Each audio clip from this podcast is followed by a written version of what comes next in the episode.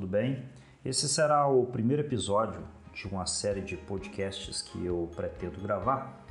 E inicialmente não farei uma grande produção, nenhuma edição especial, apenas como um projeto piloto e que se realmente der um, um resultado sobre o que eu vou argumentar, é, eu pretendo sim gravar outros episódios sobre é, essa, essa minha proposta. Então, inicialmente, eu vou denominar isso como é, discutindo sobre a ciência, onde eu pego alguns artigos e faço alguns comentários sobre eles, tá? E o tema de hoje vai ser relacionado a diabetes e né, possivelmente assim que quais são as causas, né? Uma das coisas seria a obesidade. Então eu peguei um artigo que fala sobre a obesidade e adipocinas inflamatórias e suas implicações práticas relacionadas ao exercício físico. Então, nós já sabemos que existe uma relação direta ali. É claro que eu não vou focar especificamente sobre o diabetes, mas eu vou falar sobre por que, né, com base nesse artigo, por que, que a obesidade ela pode causar o diabetes, entre outros. Né? Primeiramente, no ano 2000, é, foi definido pelo Medical Dictionary de 2000 é, relacionado a faz uma definição sobre doença. Então, doença seria uma interrupção, uma cessação ou uma desordem funcional sistêmica orgânica. Ela tem, ela tem relação com a entidade mórbida. Então, essa questão mórbida tem a ver com a questão de doença. E é claro, literalmente, a doença é o oposto de saúde. sabemos também o quanto é difícil você conceituar saúde né, para aquelas pessoas que, que estudaram história e dentro de todos os conceitos que ao longo da, da história da humanidade o que, que significa saúde, esse conceito foi mudando, mas uma coisa que nós sabemos que a doença ela é o oposto da saúde e ela é algo que nos diz sobre alguma função corporal que está errada.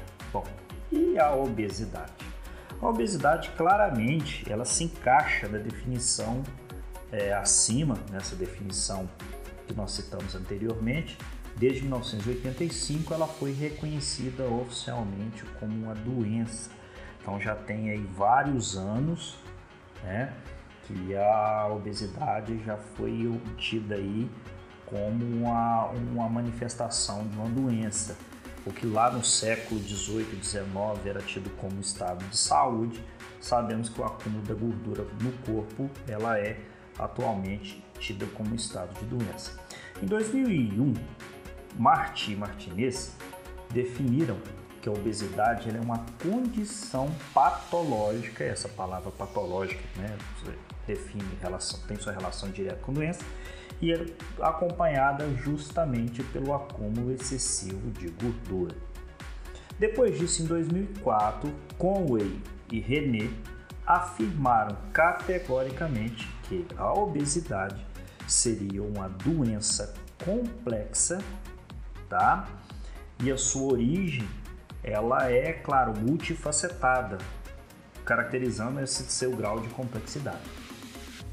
E ela tem, dentro da sua fisiopatologia, dentro dos seus processos patológicos, ela tem várias comorbidades que são associadas. Então, essa palavra comorbidade, para ficar mais claro, ela é quando é, uma doença predispõe uma pessoa, um paciente, a desenvolver outras. E além de tudo, a obesidade também ela, ela é, é, interfere na na questão das capacidades funcionais. Então, muitas pessoas se limitam por causa do, acesso, do, do excesso de peso.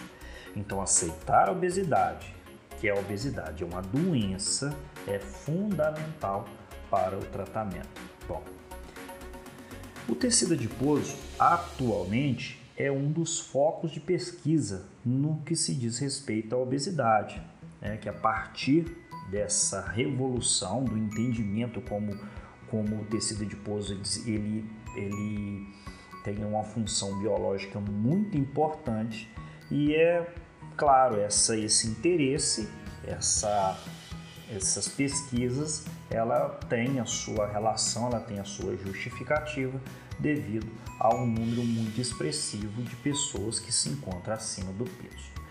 O tecido adiposo ele pode ser dividido em dois compartimentos, aquele subcutâneo, que é aquele que geralmente os profissionais de educação física, os nutricionistas, fazem avaliação via dobra cutânea, e os viscerais. Mas existem também outros depósitos de tecido adiposo com funções especializadas que nós não iremos discutir aqui agora.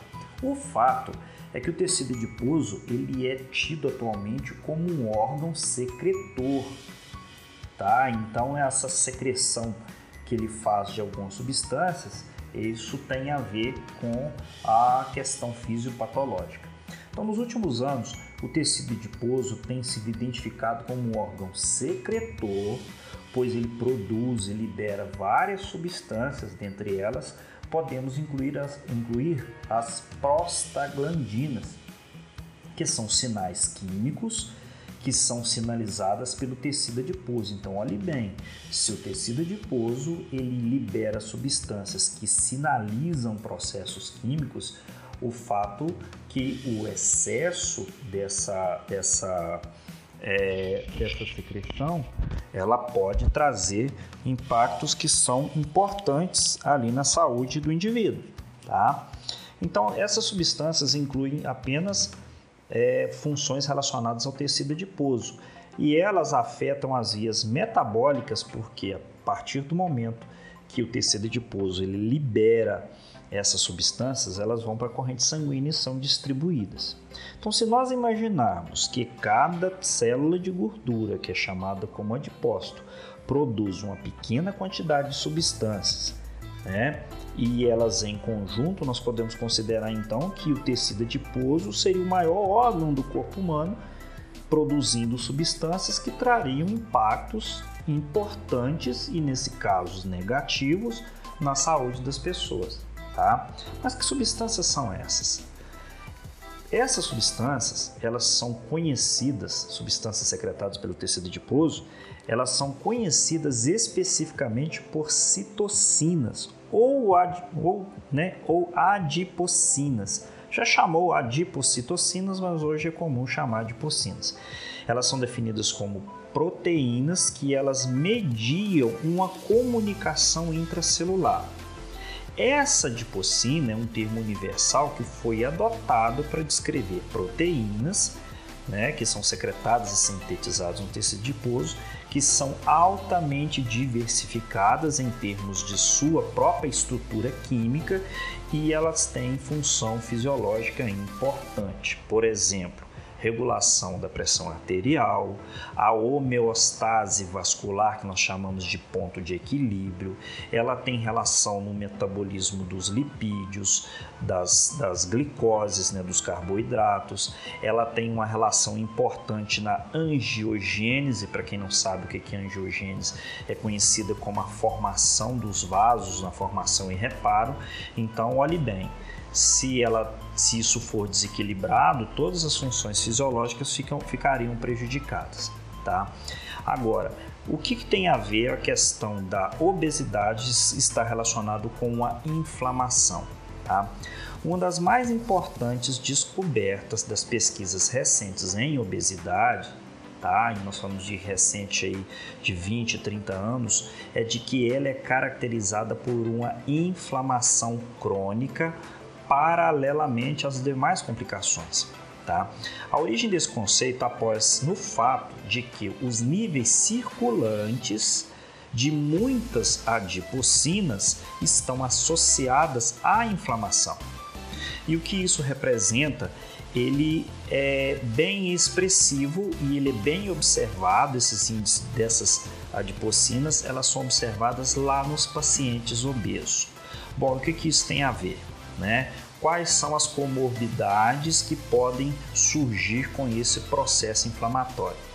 Existem na, existem, né, na, na, na ciência várias evidências demonstrando que esse estado inflamatório provocado pelas adipocinas secretadas em obesos, elas levam, elas provocam a resistência à insulina Então o fato de levar essa resistência, ela pode, ela parte de um processo inicial de um pré-diabetes. Se for descoberta, ainda dá tempo de controlar peso, de fazer exercício e reverter, mas quando não é descoberta a tempo, leva a pessoa a desenvolver diabetes. E também, além disso, aí é claro, a citação, né? Nós agora acabamos de, de, de, de relatar qual é a relação que tem da, da obesidade e o, e o diabetes, tá? Mas além disso, existem outras desordens funcionais fisiológicas que estão associadas à obesidade. Por exemplo, a hiperlipidemia, para quem não conhece, é o colesterol alto, tá? É a síndrome metabólica, para quem também não, não conhece, não, não, não sabe, é, a síndrome metabólica é uma condição quando estão presentes um conjunto de pelo menos três doenças da que eu vou citar. Por exemplo, obesidade central, quando a pessoa tem uma circunferência do abdômen, no caso do homem, maior que 102 centímetros, e no caso de mulheres acima de 88 centímetros, já pode ser considerado como uma obesidade central. Então, aquela circunferência do abdômen, né? O, o, o problema maior não seria exatamente até a dobra cutânea, né? Nós sabemos, é claro, que o problema maior estaria lá na gordura visceral, que ela é, causaria, ela tem um metabolismo pior do que aquele da dobra cutânea. Além disso, também da obesidade central, quando a pessoa apresenta hipertensão, a pressão alta, ela apresenta glicose sanguínea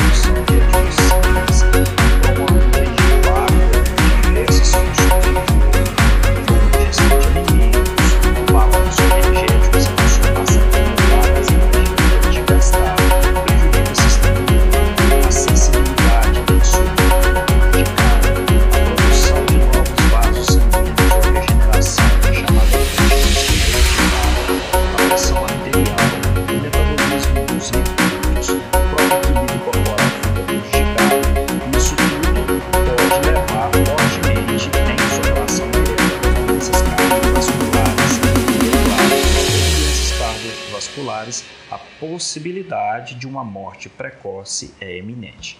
Tá. E o exercício físico? O que, que ele pode fazer? Eu posso dizer para vocês com propriedade que quando for elaborado por um profissional de educação física um plano de treino sistematizado com modalidade, qual exercício que a pessoa vai fazer, por quantas horas por dia, qual quantas vezes por semana, qual vai ser a intensidade baseado na capacidade respiratória ou de força. Então, sistematizado cuidadosamente, ele vai e, e tem um detalhe, quando levar em consideração também o estado clínico do indivíduo. Então, quando isso tudo em conjunto é feito, isso é de extrema importância.